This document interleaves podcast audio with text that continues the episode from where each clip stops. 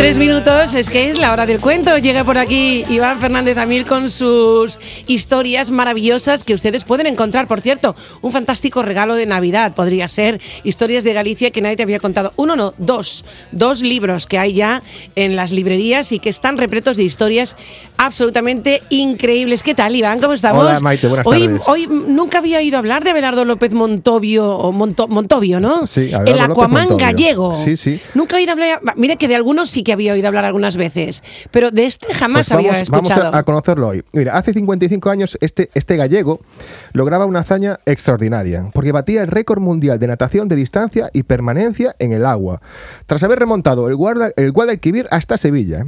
Hablamos de 80, 80 y pico kilómetros. ¿eh? Este hombre había estado a punto de competir en unos Juegos Olímpicos, y quién sabe si ganar la primera medalla, de oro para la natación española también. Su nombre era, pues como has dicho, Abelardo López Montovio, y se le conocía como el Tritón, el hombre hélice, el el titán del mar, vamos. Podía ser nuestro Michael Phelps. Sí, sí, totalmente. El Aquaman gallego. Abelardo nacía en Cariño en 1887 y desde muy pequeñito pues ya comenzó a disfrutar de la natación junto al resto de los niños del pueblo.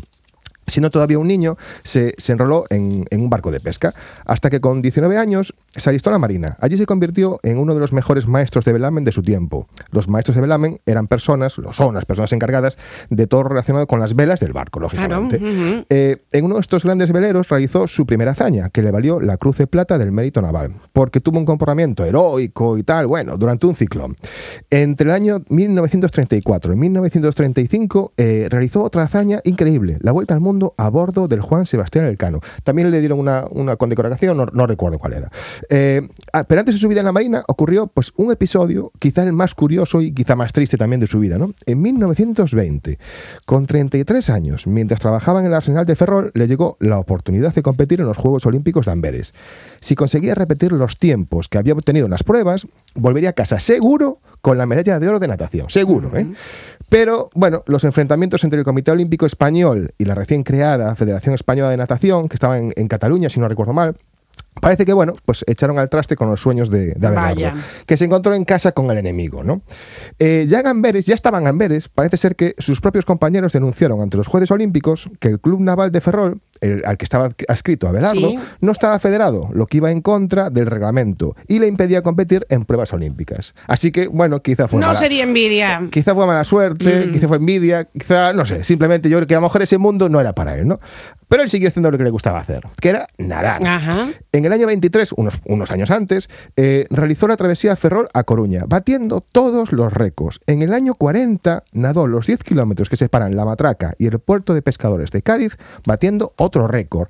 Y un año después, para conmemorar el Día de la Hispanidad, cruzó de Cádiz a Rota en 6 horas. Incluso, en el año 33, intentó cruzar a nado el Canal de la Mancha y hacer la travesía entre Montevideo y Buenos Aires, pero no tuvo suficiente dinero para, Claro, para- apoyo, para soporte apoyo económico, claro. Exacto. Pero sería en julio de, eh, de 1942 cuando Abelardo se convirtió en una leyenda viva de la natación. ¿Por qué? Porque pulverizó el récord mundial de distancia y permanencia en el agua.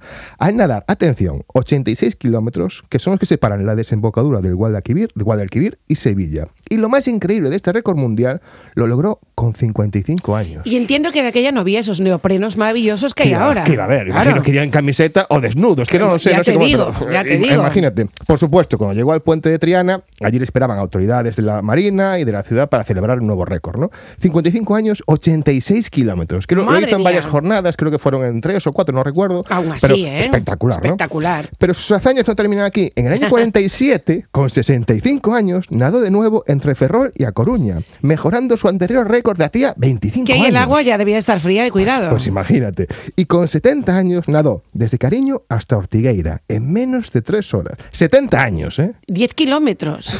Alucinante. En menos de 3 horas. Alucinante. Impresionante. Bueno, hasta su fallecimiento en el año 63, a los 75 años de edad, todos los días, a las 8 de la mañana, Abelardo se despertaba, cogía una to- una toalla y un albornoz y salía de su casa, en las rúas Partero de Ferrol, hacia la desaparecida playa de Copacabana.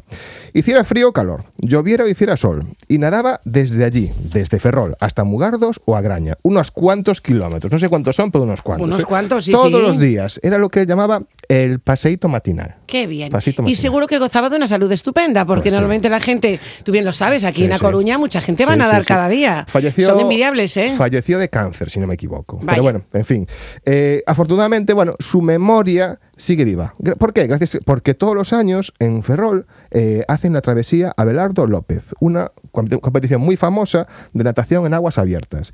Además, en el año 2015, la piscina municipal de Cariño, donde había nacido, fue bautizada con su nombre. Hombre, merece bien, merece bien ese nombre, desde pues luego que sí. Ya ves que la historia del Aquaman gallego porque al final es espectacular. Es espectacular y además, bueno, pues fíjate, el hombre llevó el nombre de cariño y de toda la comarca de Ferrolterra por el mundo entero, ¿no? Al fin y al cabo. Exacto, exacto. Y estamos hablando de unos años en los que no había internet, que no es como ahora. No había nada. No es como ahora, que ahora es muy sencillo, ahora todo sale en las redes, pero de aquella, imagínate. Bueno, pues Abelardo López Montovío, el Aquaman gallego que ha roto récords y al que no dejaron ser olímpico. No, me cachis. No, no, no, no pudo ser. No sé si no dejaron o no quisieron. Oh, no se pudo. En fin, Iván, nos vemos la semana que viene. Hasta la semana que viene. Adiós, señoras, señores, se quedan con más ventana en la SER. Hasta mañana.